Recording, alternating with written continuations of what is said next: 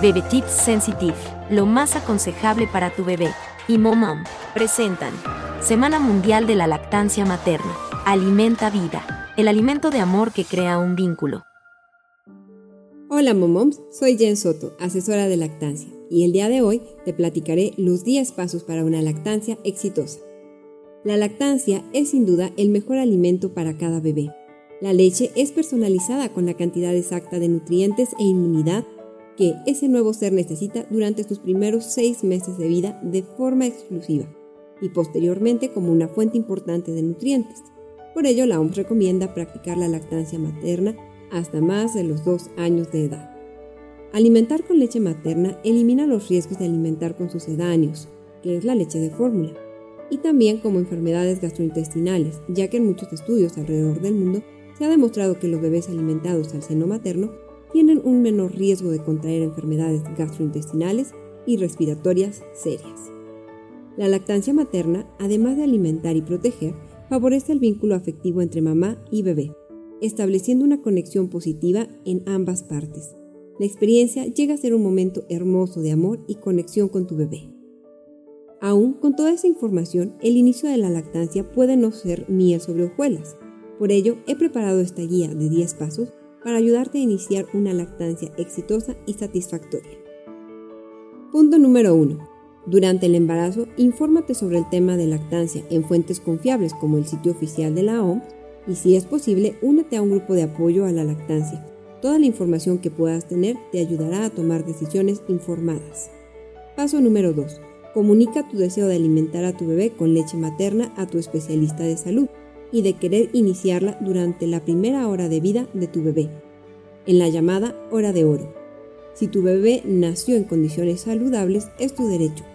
Las lactancias que se inician de manera espontánea durante la primera hora de vida tienen un porcentaje mayor de éxito. Punto número 3. No creas todos los consejos que escuches a tu alrededor, pues alrededor de la lactancia hay muchísimos mitos y pese a que vengan como consejos bien intencionados, pásalos por el filtro de la verdad científica. Por ejemplo, no es necesario tallar, pellizcar o maltratar tus pezones en preparación para la lactancia. Esto solo logrará que sientas dolor. Si bien es importante saber si tus pezones están formados o están planos o son invertidos, la solución nunca será tallarlos. En caso de pezón invertido, consulta con tu especialista de salud o asesora de lactancia las opciones disponibles para facilitar la lactancia ya que ningún tipo de pezón contraindica la lactancia. Punto número 4. El día del parto. Pide que apenas nazca le dejen sobre ti en contacto piel a piel para propiciar el agarre espontáneo, tanto si es parto como si es cesárea programada. La mayoría de los procedimientos al nacer un bebé sano se pueden realizar con el bebé sobre la madre o bien postergar una media hora. Esta práctica es parte de una atención humanizada del nacimiento y en hospitales amigos del niño es parte de su protocolo. Punto número 5.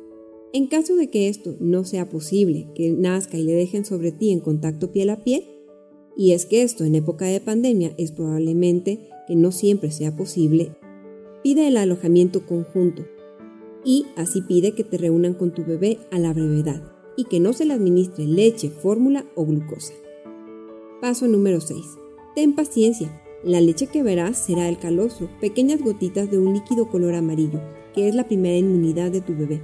No lo deseches, no pienses que no es suficiente, pues el estómago del bebé recién nacido tiene el tamaño de una cereza, con una capacidad de alrededor de 5 mililitros, es decir, una cucharadita cafetera. Paso número 7. Ya en los primeros días del bebé, la lactancia debe ser a libre demanda, es decir, sin mirar el reloj no dejar pasar más de tres horas sin ofrecer el seno materno.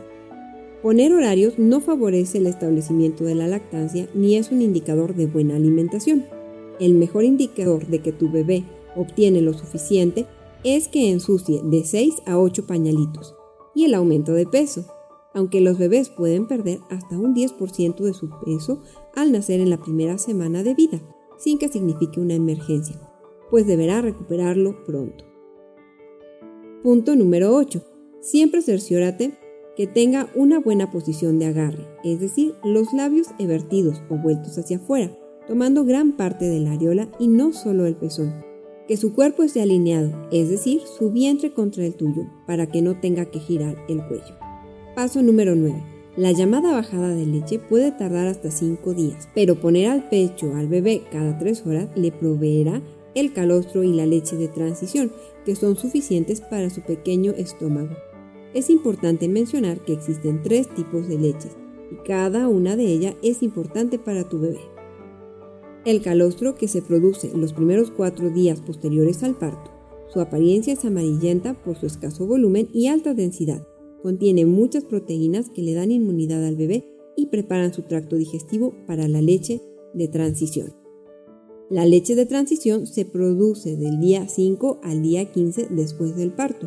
Su apariencia es muy blanca y su composición va cambiando hasta convertirse en leche madura. La leche madura se producirá en adelante y hasta el fin de la lactancia. Su apariencia es más acuosa que la leche de transición y puede tener una tonalidad beige, un poco azulada o verde y también es normal, pues la leche humana no es como la de origen animal pasteurizada. Paso número 10.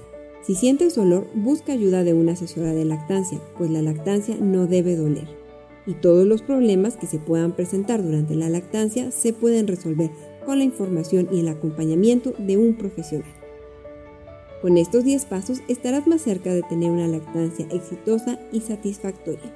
Recuerda seguirme en mis redes sociales, arroba Seahorsebaby en Instagram y Seahorsebaby oficial en Facebook y también visitarme en www.seahorse-mediobaby.com. Si quieres que te ayude con tu lactancia, también puedes escribirme en cualquiera de las redes sociales. Seis abrazos enrebosados, soy Jen Soto, mamá de cuatro y asesora de lactancia y porteo. Bebe Tips Sensitive, lo más aconsejable para tu bebé. Y Momom presentaron Semana Mundial de la Lactancia Materna. Alimenta vida el alimento de amor que crea un vínculo.